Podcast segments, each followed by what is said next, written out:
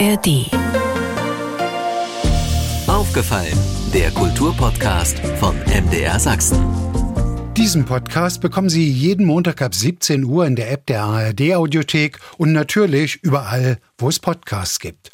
Heute habe ich für Sie gleich drei Gesprächspartner, die entweder für die Mühen um ein Projekt gerade belohnt wurden, sich auf ein Projekt freuen und drittens mit einem Projekt gerade auf Tour gehen. Der Reihe nach. Gratulieren können wir der Sächsischen Bläserphilharmonie, die Anfang Oktober als bestes Ensemble 2023 erstmals einen Opus Klassik bekommt. Erstmals beim internationalen Märchenfilmfestival Fabulix wird der Schauspieler Dirk Schödern dabei sein und das gleich als Fabulix Ehrenpräsident und um neue Musik soll es gehen. Das Leipziger Jazzduo Sascha Stieler und Antonio Lucaccio haben ein neues Album vorgelegt, das Klappen und Tasten heißt. Ich bin Andreas Berger und rede im Podcast über sächsische Kultur von A wie aufgefallen ist uns bis Z wie zuhören, was andere denken.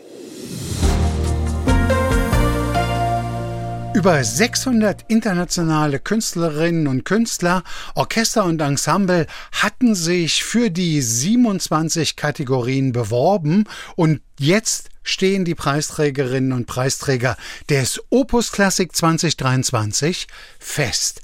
Auch wenn die Preisverleihung erst Anfang Oktober stattfinden wird, einen sächsischen Preisträger gibt es ganz gewiss und das ist die Sächsische Bläserphilharmonie. Und mit deren Chef traf ich mich im Internet. Guten Abend, Peter Sommerer. Guten Abend, Herr Berger. Das war doch eine tolle Überraschung, als Sie die Nachricht bekommen haben, der wichtigste deutsche Klassikmusikpreis geht nach Bad Lausig an die Sächsische Bläserphilharmonie. Es war wirklich so und man kann das ohne Übertreibung sagen, dass seit letzten Donnerstag 9.34 Uhr eine neue Zeitrechnung für die Sächsische Bläserphilharmonie angebrochen ist, als wir erfahren haben, dass wir den Opus Klassik als Ensemble des Jahres 23 gewonnen haben. Die Freude war übergroß und erstmal konnte man das gar nicht irgendwie in, in, in Worte fassen. Und ja, seither, wir haben jetzt auch Konzerte schon übers Wochenende, ja, dieses Thema, heute ist ein guter Tag quasi einen Dauercharakter bekommen. Korrigieren Sie mich bitte, Herr Sommerer, eine vergleichbare Würdigung hat die Sächsische Bläserphilharmonie, und die gibt's ja nun auch schon seit über 70 Jahren, bisher noch nicht erfahren, oder? Das ist richtig. Das ist der erste Opus Klassik und wie ich auch den Orchestermitgliedern und auch allen Mitarbeiterinnen und Mitarbeitern im Büro gesagt habe, das ist kein Preis einer Momentaufnahme, sondern das ist eine Anerkennung und Würdigung der Arbeit auch der letzten Jahrzehnte, die dieses hervorragende Orchester in der Region geleistet hat. Und deswegen freuen wir uns besonders darüber, dass es diese internationale Wahrnehmung und Auszeichnung jetzt gibt. Ich habe mal geschaut, wer 2023 sich alles den Opus Klassik bekommt, unter anderem auch Anne-Sophie Mutter. Da steht man doch schon so als Bläserphilharmonie mit einer sehr illustren Schar Künstlern auf demselben Treppchen. Ja, ich gebe zu, das liest sich schon ganz gut, wenn in den Kategorien steht zunächst Orchester des Jahres, das sind die Wiener Philharmoniker und als nächstes Ensemble des Jahres Sächsische Bläserphilharmonie. Da darf man schon mal ein bisschen lächeln bei aller Dankbarkeit und Demut, die natürlich bleibt. Sie selbst, Herr Sommerer, geben ja auch in Bad Lausig noch nicht so lange den Ton an, seit 2021. Den Opus Classic gibt's speziell für das jüngste Album Lavals, das deutlich Ihre Handschrift trägt? Wir hatten da anscheinend ein gutes Händchen, was das Repertoire betrifft. Es kam dazu, wir haben, nachdem die ersten Corona-Beschränkungen gefallen waren und man wieder für Publikum spielen konnte, gab es ein Wunschkonzert und da war das Stück La Valse von Maurice Ravel dabei. Und was mich daran begeistert hat, ist, mit welcher Flexibilität und, und Lust auf diese, diesen Farbenreichtum dieser Partitur dieses Orchester hat. Und da dachte ich mir, wenn wir eine erste gemeinsame CD aufnehmen, dann muss es etwas aus diesem Repertoire impressionistisch-französischen Dunstkreis sein, wo man genau diese Stärken ausspielen kann. Und ja, das sind zusammen mit dem Aufnahmeteam von Nordklang und unserem Label Henster Classic viele Komponenten zusammengekommen, die es ja dann bedingt haben, dass sich die Jury davon überzeugt hat, dass wir preiswürdig sind. Laval ist das schon angesprochene Album vereint natürlich Ravels Lavals mit Komposition von Chopin, Berlioz oder beispielsweise Fauré. Wie kam es zu der Idee, diese berühmten Stücke für die Bläserphilharmonie zu bearbeiten? Der ausgehende, strahlende Stern war La Valse von Maurice Ravel. Und was dieses Orchester besonders gut kann, ist es, unterschiedliche Farben herzustellen. Man hat oft das Gefühl, oder das war so als ich selbst neu war und gar nicht wusste, was zeichnet dieses Orchester eigentlich aus, wo es ja keine Streicher gibt. Und man hat oft eine landläufige Meinung, immer wenn Bläser spielen, dann muss es ja laut sein. Mitnichten. Also das Orchester kann auch ganz, ganz wunderbar zart und duftig spielen und da ist dieses Repertoire eben ganz besonders dazu geeignet, das unter Beweis zu stellen. Und wir freuen uns natürlich sehr, dass das andere nun auch so sehen. Herr Sommerer, für Sie und die Bläserphilharmonie auch eine existenzielle Anerkennung, denn ich kann mich erinnern, da gab es in der Vergangenheit immer wieder Diskussionen, braucht es eine sächsische Bläserphilharmonie, beziehungsweise wie ist deren Fortbestand zu finanzieren?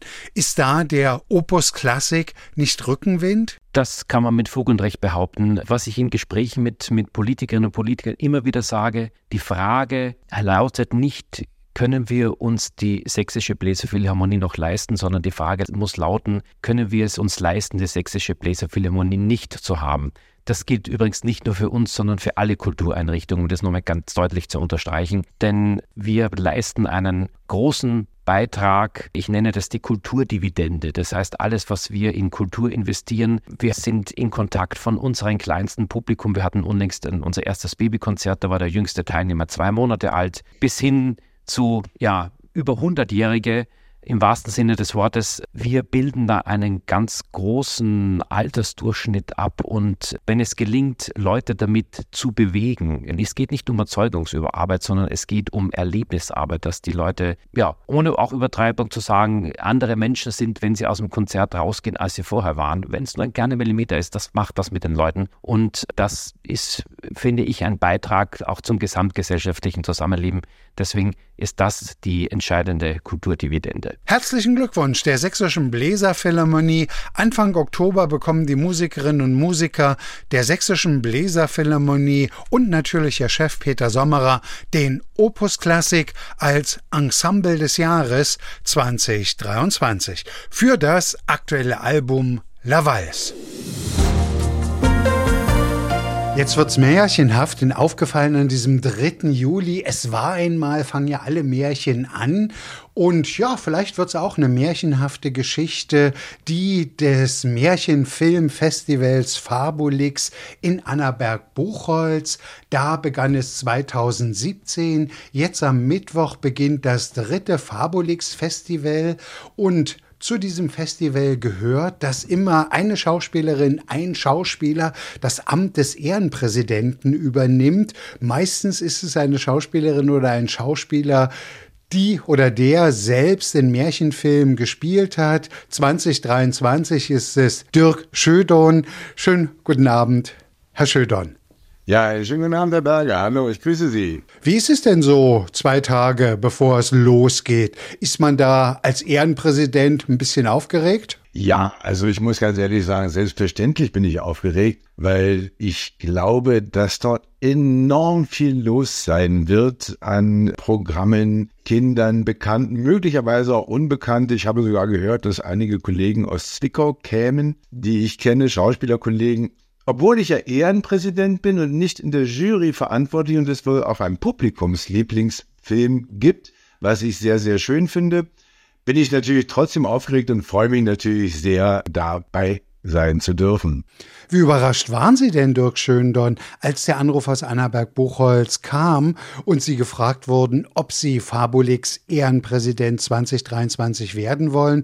Weil das geschah ja sicherlich auch in Erinnerung daran, dass Sie seinerzeit den Prinz Matthias in der letzten DEFA-Märchenverfilmung Rapunzel gespielt haben. Ich war genauso überrascht, wie ich damals, als ich ein wenig älter wurde, von einem Regisseur in Lübeck angeboten bekam, den Präsidenten in Kabade und Liebe zu spielen. Er fragte mich erst, sag mal, würdest du bei Kabale und Liebe mitspielen? Ich sage, ja, überhaupt kein Problem. Ferdinand kriege ich schnell drauf. Und dann sagte er aber, nee, nicht Ferdinand, das ist jetzt langsam vorbei bei dir. Du sollst den Präsidenten spielen. Und genauso überrascht war ich hier, weil man ist natürlich als Schauspieler Ehrenpräsident eines Filmfestivals sein zu dürfen, zu können. Da dachte ich, okay, das ist möglicherweise dann doch schon meinem Alter adäquat. Und insofern war ich natürlich überrascht, habe mich sehr gefreut, habe natürlich mich erkundigt, geguckt, was das ist. Und das fand ich eine super Idee und eine tolle Idee, vor allen Dingen gerade auch im Erzgebirge, gerade in solchen Orten wie Annaberg-Buchholz,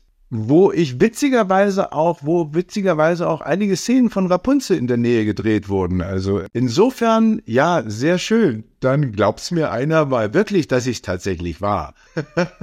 Aber in puncto Fabulix sind Sie Novize. Ja, absoluter Novize. Ich habe nur gehört, dass die Christel Bodenstein auch schon Präsidentin war. Den Film, das singende, klingende Bäumchen, kannte ich natürlich sehr, sehr gut, da ich ja damit mehr oder weniger groß geworden bin. Auch drei Haselnüsse für Aschenbrödel wird wohl auch laufen, mit sogar dem Prinzen mit einer Autogrammstunde. Da freue ich mich besonders drauf. 15 Jahre waren wir beide auseinander. Und ursprünglich sollte Rapunzel ja auch eine Koproduktion mit der Tschechischen Republik sein und der damaligen DDR. Lassen Sie uns noch mal in die Zeit zurückschauen.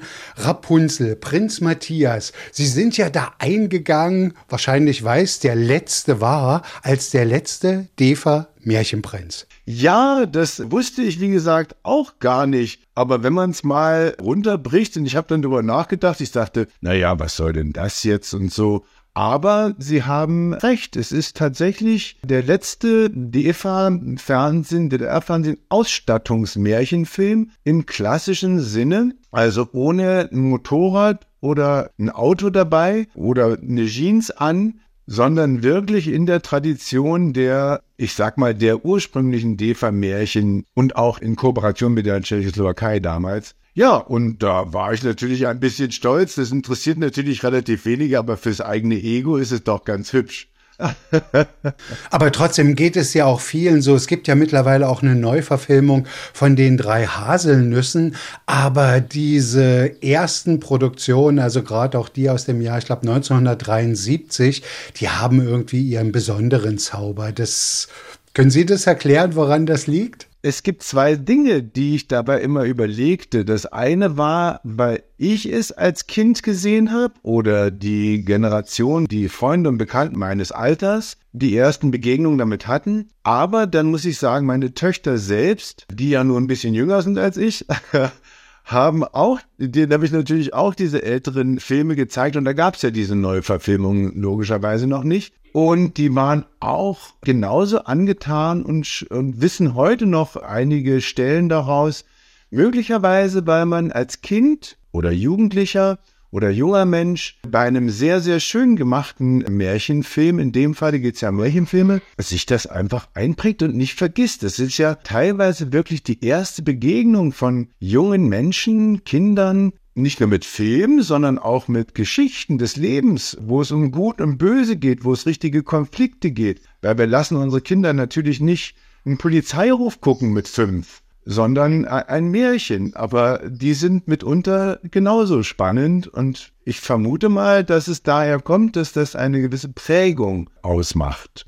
Wobei man ja natürlich auch sagen muss, dass heutige Märchenverfilmungen auch wesentlich mehr an Action, auch zum Teil an Gewalt beinhalten, als das eben noch vor 30, 40 Jahren gedreht wurde. Insofern werden Kinder und Jugendliche natürlich auch sehr schnell mit den rauen Realitäten des Alltags auch im Märchenfilm konfrontiert.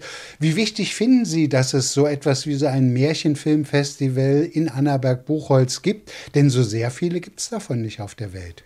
Nein, da haben Sie vollkommen recht. Ich finde es absolut wichtig und vor allen Dingen unter dem Hintergrund, den Sie gerade erwähnten, auch die neue Form, wo durchaus etwas mehr, wie Sie sagten, Gewalt oder auch härtere Dinge, Realitäten auch stattfinden, finde ich sehr wichtig und insofern finde ich Fabulix dringendst notwendig, weil dort sehr, sehr viele Filme aus dem traditionellen Bereich auch laufen, um einfach auch mal eine Brücke zu zeigen für die Ursprünge der Wahrnehmung ab dem 50er. Wir haben ja sogar die Gänsemarkt von 1956 dabei. So diese, diese Ursprünge der Märchenverfilmung zu sehen und die Kinder, die heutigen Kinder und kleinen Zuschauer mit auf die Reise zu nehmen und ihnen die Chance zu geben, guck mal, so fing das mal an und heute ist es so und so.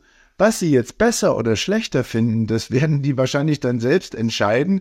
Man muss es ja nicht immer gleich gut und schlecht nennen. Aber deswegen finde ich so ein Festival wie Fabulix auch im, im, besten Sinne traditionalistisch enorm wichtig, weil die einfachen Strukturen in Märchen, wer träumt davon nicht, mal fliegen zu können, unter Wasser schwimmen zu können und Luft zu holen, sich was zu zaubern und was man seinen Eltern alles Schönes schenkt oder seiner Freundin oder seinem Freund, wenn man die goldene Gans hat oder sowas. Und das hat sehr viel mit Träumen zu tun. Und insofern in Fabulix ist ja auch Fabulieren, ist es ein, ich finde immer so, ja, ein, ein Festival auch ein bisschen der Träume.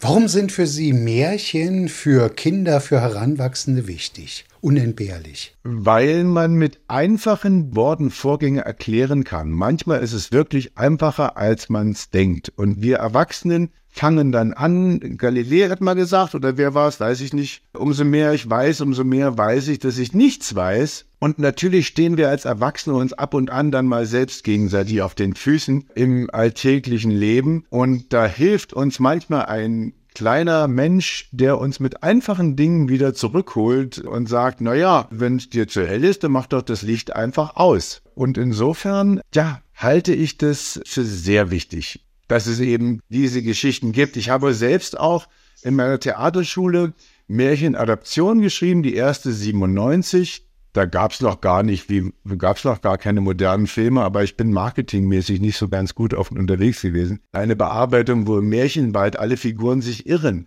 und habe auch ein zweites geschrieben dann, ein Kindermärchen, Musical nicht, kann man sagen, musikalische Komödie. Von dieser musikalischen Komödie werden witzigerweise auch einige Szenen, also ein Großteil der Szenen mit den Liedern in, in Annaberg Buchholz durch eine Laien, Kinderlaiengruppe aufgeführt, was ich fantastisch finde zumal ich auch eine Theaterschule hatte und betrieben habe, aber nicht mit Kindern, die immer sofort rufen, ich muss Schauspieler werden, sondern mit den Kindern der zweiten Reihe, weil ich denke, dass die Auseinandersetzung mit Märchenfilmen, mit Märchen, mit Geschichten an sich Mut gibt, sensibilisiert und auch die Form des Umgangs miteinander respektvoll gestaltet. Also eine Wertigkeit, wir klagen mal Werte, Verlust, Märchen vermitteln Werte. Und im besten Sinne Werte, sage ich mal. Und wenn es eben die einfachen Werte sind, ja, na selbstverständlich. Irgendwann fing es ja mal an. Zauberhaft fand ich ja auch,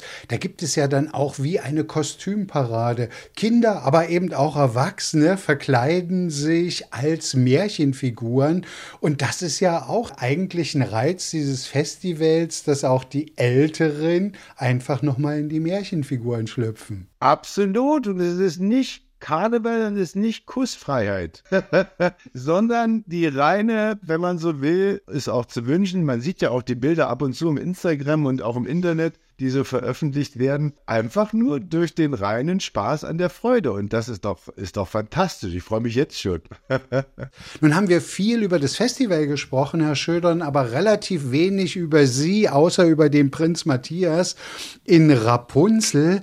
Die Fernsehzuschauer, insbesondere auch hier in Mitteldeutschland, kennen Sie natürlich auch, jetzt muss ich schnell nachgucken, als Udo von Wackerstein in aller Freundschaft. Geht's da eigentlich weiter? Soweit ich das gehört habe von der Redaktion, ja. Aber sie nehmen mich immer so zwischendurch als einen Joker rein. Immer wenn er wieder mal gebraucht wird. Ja, das ist eine traumhafte Figur, die damals der Peter Wegwert geprägt hatte in der Tradition der Osenbande. Also der Mann, der immer optimistisch, immer freundlich und immer nach vorne schauend durchs Leben geht und jedes Mal am Ende der Folge in, der, in aller Regel den Beruf verliert. Und insofern, und das ist jetzt nicht einfach nur ein Kasper, sondern das ist eine Figur, die offenbar schon sehr gemocht wird, weil ich ja auch denke, Humor hat auch was mit Tragik zu tun. Und ist auch ein tragischer Typ, der Udo von Backerstein. Offenbar mögen ihn die Zuschauer sehr, sonst würde man mich wahrscheinlich nicht immer wieder mal holen.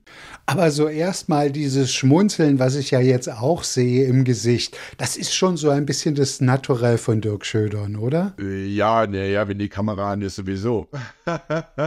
ja, natürlich. Ich bin im Grunde, muss ich ja auch irgendwie so sein, sonst würde ich diesen Beruf wahrscheinlich gar nicht ausüben, weil nur mit Eitelkeit kommt man da nicht allzu weit. Also ich muss auch Freude daran haben, zumal ich bezüglich des Fabulix Festivals dann auch dachte, das finde ich eigentlich schön. Das hat, glaube ich, was mit Anerkennung zu tun, weil ich so viele Jahre immer wieder auch Projekte mit Kindern mache, was natürlich richtig ist. Also nicht nur, dass ich eine Theaterschule für Kinder und Jugendliche hatte, ich habe auch Stücke geschrieben, Glossen und arbeite sehr viel. Schon als ich im Theater war in Magdeburg, anfing, habe ich enorm viel mit Kindern unternommen, Projekte gemacht. Ja, wahrscheinlich, weil man selbst irgendwie oder ich selbst so Kind bin. Und meine Töchter sitzen im Kino mal zuerst und gucken zu mir rüber, ob ich anfange zu weinen.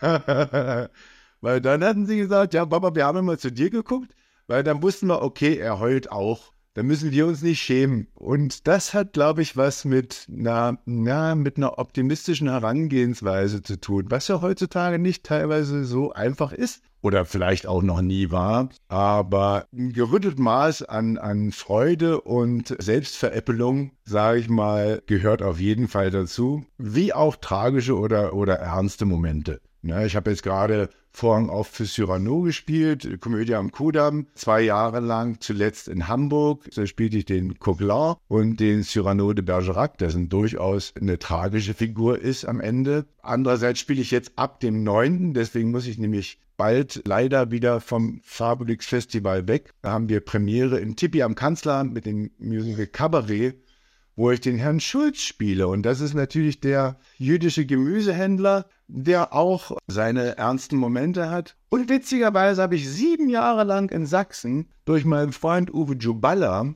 dem das Shalom-Restaurant gehört in Chemnitz, wir haben zusammen ein Stück produziert, das hieß der gewöhnliche Jude von Charles Lewinsky. Und damit bin ich in Chemnitz, in Riesa, in Tröbitz, in Gröditz, überall aufgetreten. Und da war zum Beispiel beides drin. Da konnte man also schmunzeln und auch nachdenken. Wenn man so ein bisschen noch nach sächsischer Verwurzelung von Dirk Schödern schaut, muss man natürlich in die 80er Jahre zurückgucken zum Studium an der Theaterhochschule in Leipzig. Wie erinnern Sie sich? Aber genau so ist es. Ich war das erste Mal in Leipzig und gehe in die Liebknechtstraße in Bäcker und sage, ich möchte hier bitte so ein Mürbeteigtörtchen. Und da sagten die Damen, also Mürbeteigtörtchen möchte ich gerne haben, habe ich gesagt. Da sagte der, nee, mein Herr, das sind Lärchen. Das sind Lärchen und das da drüben sind die Mürbchen. Ich sage, Lärchen wie die Vögel? Ja, Lärchen. Also ich habe Leipzig geliebt, muss ich sagen. Es war wunderschön. Das Studium war durchaus anstrengend. Ja, und Leipzig war für mich schön. Allerdings war die Liebknechtstraße zu meiner Zeit komplett leer. Da gab es nur einen Gemüseladen. Wenn ich jetzt mittlerweile da durchgehe, also ich bin begeistert. Das lebt bis zum Messegelände fast. Rechts und links, das ist unglaublich. Erst recht im Sommer. Wahrscheinlich wäre ich damals gar nicht zum Studieren gekommen, wenn diese Läden alle damals schon existiert hätten. Herr Schödern, dann wünsche ich Ihnen eine sehr schöne Zeit ab Mittwoch in Annaberg-Buchholz als Ehrenpräsident beim dritten Fabulix Märchenfilmfestival. Aufgefallen war im Gespräch mit Dirk Schödern. Vielen Dank und guten Abend. Ich danke Ihnen. Wenn wir uns jetzt in aufgefallen bei MDR Sachsen an diesem 3. Juli neuer Musik zu, nicht ganz so unrecht, beklagen Musikerinnen und Musiker immer, ja, das, was hier in Sachsen produziert wird, findet viel zu wenig Aufmerksamkeit bei den Medien. Das wollen wir jetzt genau ändern, denn ich bin im Internet mit dem Pianisten, Komponisten Sascha Stieler verbunden. Zunächst erstmal schönen guten Abend, Sascha. Schönen guten Abend, schön hier zu sein. Hallo. Sascha, ich lese einfach mal was vor. Ihr seid so unglaublich wunderbar, wie ihr mit Musik die Herzen berührt. Wunderschön, unglaublich berührend, bewegend, richtig toll gemacht. Danke. Oder puh, bewegend, wie sich das Saxophon unter die Pianotöne schleicht. Ein sehr bewegendes Stück Musik. All das beschreibt den neuen Titel. Vier Minuten und 15 sind es konkret des Duos Sascha Stieler und Antonio Lucaccio zwischen den Zeiten. Und wer sie kennt, Sascha, der ist zunächst erstmal verwundert, da wird ja gesungen. Ja, absolut. Denn unsere Besetzung ist eigentlich, dass Antonio natürlich Saxophonist ist und ich Pianist. Aber darum passiert noch ganz, ganz viel. Antonio hat seine Stimme entdeckt, ist auch ein wundervoller Sänger, wie ich finde, und was er auch bei diesem Stück so unter Beweis stellt. Und unser Album heißt auch bewusst deshalb nicht Klavier und Saxophon, sondern Klappen und Tasten. Weil es gibt so ein bisschen auch diesen Spielraum noch, dass eben noch ein bisschen mehr passiert, als dass eben nur unsere beiden Instrumente aufeinandertreffen. Zwischen den Zeiten, zumindest im Video, erzählt ihr eine Geschichte eines älteren, nach wie vor sich sehr zugeneigten, liebevollen Ehepaares. Ist das so eine Geschichte noch irgendwie, die Idee dazu ist in der Pandemie entstanden, in der Zeit der Pandemie? Eigentlich nicht. Das war ein Stück, was schon lange so in unserer Schublade lag. Und Antonio und ich fahren immer weg zum Komponieren und waren dafür auch für dieses Album unter anderem in Erfurt im Studio von Clouseau und im Erzgebirge. Und da sind wir wieder auf dieses Stück gestoßen und haben gemerkt, jetzt ist es irgendwie Zeit für uns, dieses Stück aufzunehmen und zu veröffentlichen. Und wir haben generell einen großen Bezug zu unserer Großelterngeneration. Wer uns kennt, weiß, dass es da schon das ein oder andere Stück gibt, was sich damit auseinandersetzt auf eine sehr humorvolle Art und Weise, dass meine Oma immer gefragt hat, wann kommst du endlich mal ins Fernsehen? Womit verdienst du eigentlich Geld? Was machst du eigentlich als Musiker? Und dieses Stück beleuchtet eben eine ganz andere Seite des Älterwerdens, nämlich die Seite, dass viele Menschen einsam werden, ja, und sich mit Abschied und Trauer auseinandersetzen müssen und vielleicht auch mit dem Thema Liebe, ja, mit dem, was am Ende bleibt. Und ihr habt ja richtig professionelle Schauspieler dafür gewonnen, dieses Video zu drehen. Das war es euch einfach wert?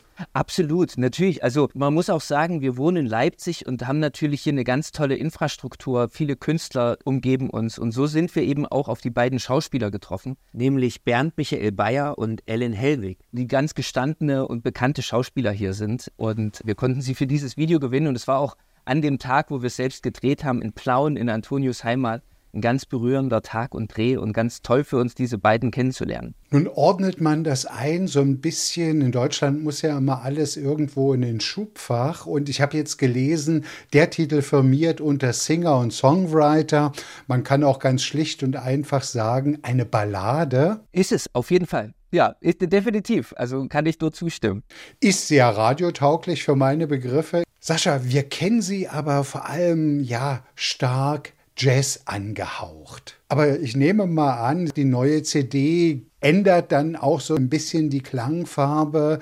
Es bleibt schon mehr jatzig. Auf jeden Fall. Also das ist nach wie vor ein ganz großer Einfluss von uns beiden. Das bringt auch die Besetzung so mit sich und natürlich auch unsere Wurzeln, die ganz arg mit dem Jazz verbunden sind. Und man muss aber sagen, dass natürlich wir immer mehr Musikstile so für uns entdeckt haben und auch auf Künstler getroffen sind, zum Beispiel wie Clouseau, die uns natürlich auch in Richtung Popmusik beeinflusst haben.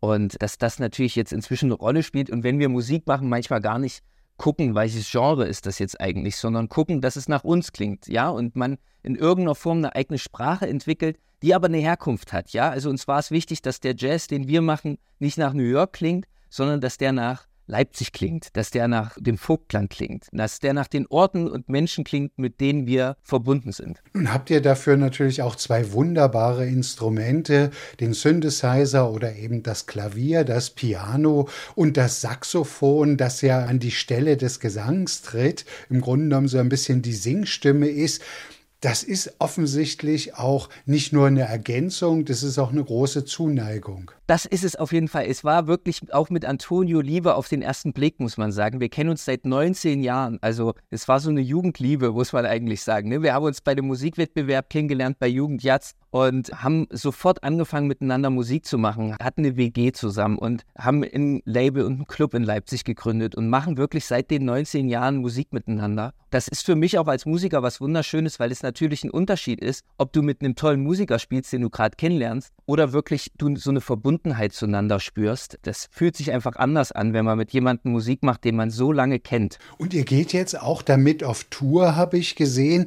Ihr seid ja auch oftmals ja Musiker bei anderen Künstlern im Background, aber jetzt wieder selbst auf der Bühne zu stehen, ist schon ein tolles Gefühl. Absolut. Ich brauche auch ehrlich gesagt beides. Ich genieße das natürlich auch mal sehr, Zeitman zu sein und einfach nur auf die Bühne zu gehen, um Pianist zu sein. Aber ich liebe es natürlich umso mehr. Wir sind so ein bisschen, natürlich ist man irgendwie in sich drin, fühlt man die Rampensau. Ne? Wenn man dann rausgeht und so fürs Publikum da ist und so diese direkten Reaktionen bekommt. Das ist auch das, wofür man es letztendlich macht. Ja, wir waren jetzt lange wieder im Studio dafür eingeschlossen für dieses Album.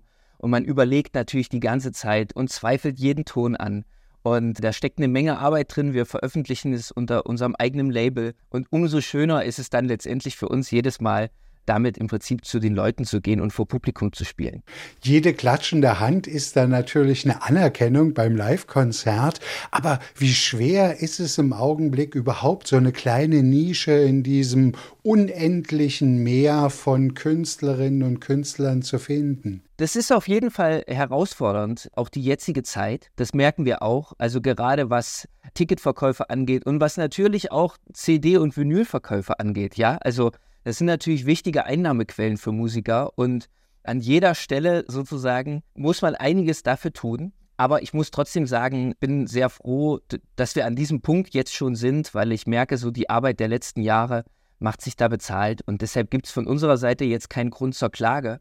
Aber definitiv ist es eine Herausforderung. Dann kommen wir jetzt zur Radiopremiere in Aufgefallen bei MDR Sachsen zwischen den Zeiten Sascha Stieler und Antonio Lucaccio. Vielen Dank und guten Abend. Vielen Dank. Soweit der Aufgefallen Podcast von MDR Sachsen. Vielleicht haben auch Sie eine Anregung, wem Sie im Podcast gern mal zuhören würden. Schreiben Sie an aufgefallen.mdr.de. Diesen Podcast bekommen Sie jeden Montag ab 17 Uhr in der App der ARD Audiothek und natürlich überall wo es Podcasts gibt. Und nicht vergessen, hören Sie doch mal rein in den Krümel-Geschichten-Podcast von MDR Sachsen. Den finden Sie ebenfalls in der App der ARD Audiothek. Aufgefallen, ein Podcast von MDR Sachsen.